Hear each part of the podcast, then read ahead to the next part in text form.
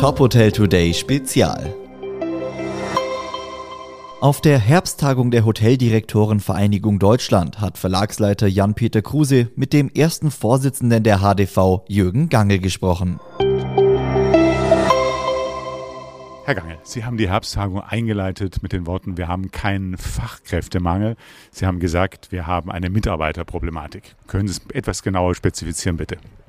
Ja, herzlich gerne. Zunächst mal Mitarbeiterproblematik ist ja schon fast untertrieben. Also wir haben ein richtiges Mitarbeiterproblem. Wir äh, sind in der Rekrutierung aller Mitarbeiter in unserer Branche kurz nach zwölf angekommen. Wir sind in einem Desastersituation. Wir bekommen keine Mitarbeiter mehr und die Situation ist die, dass gar keine Mitarbeiter am Markt sind. Und äh, da gilt es einiges zu tun für uns. Die Herbsttagung beschäftigt sich mit dem Thema. Lösungen wurden auch aufgezeigt. Ähm, was glauben Sie, ist denn der vielversprechendste Weg? Ich glaube, wir müssen dringend daran arbeiten, dass wir die Menschen davon überzeugen, dass es einfach toll ist, in unserer Branche zu arbeiten, dass es einfach Spaß macht, dass die Leute sehr gutes Geld verdienen und dass die Branche besser ist als ihr Image.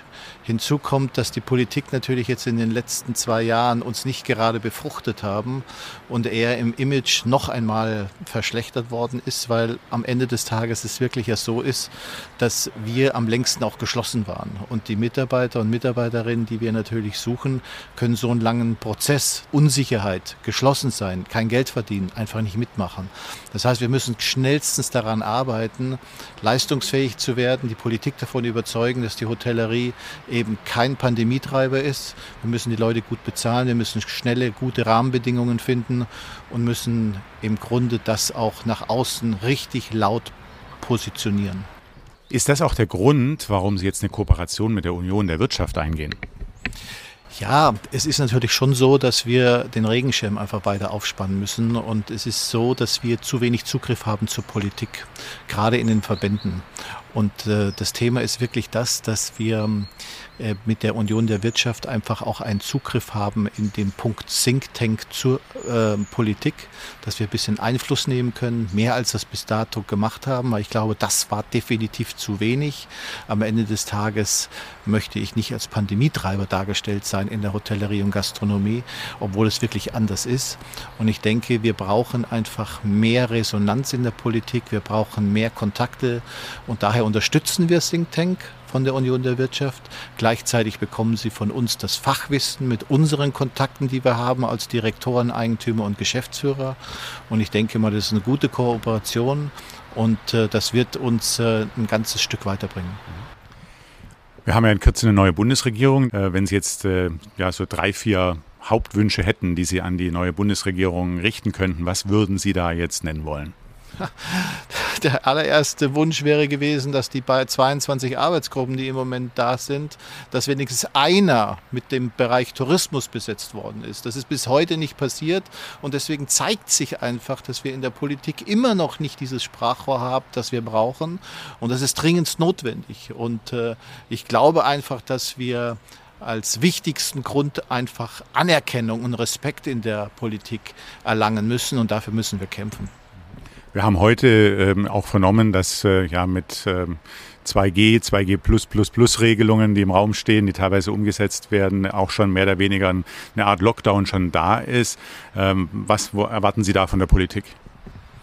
Naja, auch bei der jetzigen Ampelkoalition, obwohl es in dem Wahlkampf so hieß, es gibt keinen Lockdown mehr, ist es mit dem 1, 2, 3G plus minus, ist es wirklich so, dass am Ende das der Lockdown durch die Hintertour ist. Und das ist ja so, die Großveranstaltungen werden mehr oder weniger heute schon abgesagt. Wenn ein Herr Wiele und ein Herr Spahn natürlich in äh, Pressesitzungen mitteilen, bitte keine Großveranstaltungen, dann sind natürlich seriöse Unternehmen dabei, ihre Veranstaltungen abzusagen und die finden einfach nicht statt. Das, was in Köln stattfindet, das kann ich nach wie vor nicht nachvollziehen oder nicht akzeptieren, weil das sind wirklich unverantwortliche Entscheidungen, die die Stadt Köln getroffen hat. Aber am Ende des Tages ist das, was jetzt passiert, ein Hintertür-Lockdown und wir werden sehen, wie die Entwicklung ist. Ich glaube, wirtschaftlich kann sich der Staat genauso wenig wie die Unternehmen noch einen weiteren Lockdown leisten. Wir haben hier äh, Chaos in den Regelungen gehört, äh, was das angeht. Was würden Sie jetzt ganz konkret haben wollen? Wie, was müsste rauskommen? Also wenn Sie es jetzt äh, selber definieren könnten und selber das Papier schreiben würden. Denn es müssen pragmatische Regelungen her. Vielleicht sollten hier mal wirklich die Pragmatiker an den Tisch, die wirklich sich von der Materie auskennen und gemeinsam mit der Politik eine Verordnung schreiben, die dann auch gültig ist. Es kann ja nicht sein, wie in dem einen oder anderen Bundesland, dass alle Woche eine neue Verordnung kommt, die 22., die 24. oder die 25. Verordnung kommt und jetzt sogar so klein kariert, dass in Niedersachsen es eine Verordnung gibt, aber Hannover mit Städten hat nochmal eine eigene Verordnung. Also das Durcheinander und Chaos ist ein Chaos pur und am Ende des Tages kann es so nicht weitergehen. Also das, was da definitiv gerade im Moment praktiziert wird, ist an der praktikablen Umsetzung ganz weit vorbeigeschossen. Das heißt, es geht vor allen Dingen mal um eine Vereinheitlichung, damit der Gast auch überhaupt weiß, was los ist. Naja, wir hatten doch in den letzten Jahren, wenn man sich jetzt mal die letzten 15 Monate anschaut, wir hatten 16 Bundesländer mit 17 Verordnungen. Also das war unglaublich. Jeder wusste ja gar nicht mehr, was er zu tun hat. Dann Kleinverordnungen in irgendwelchen Landkreisen.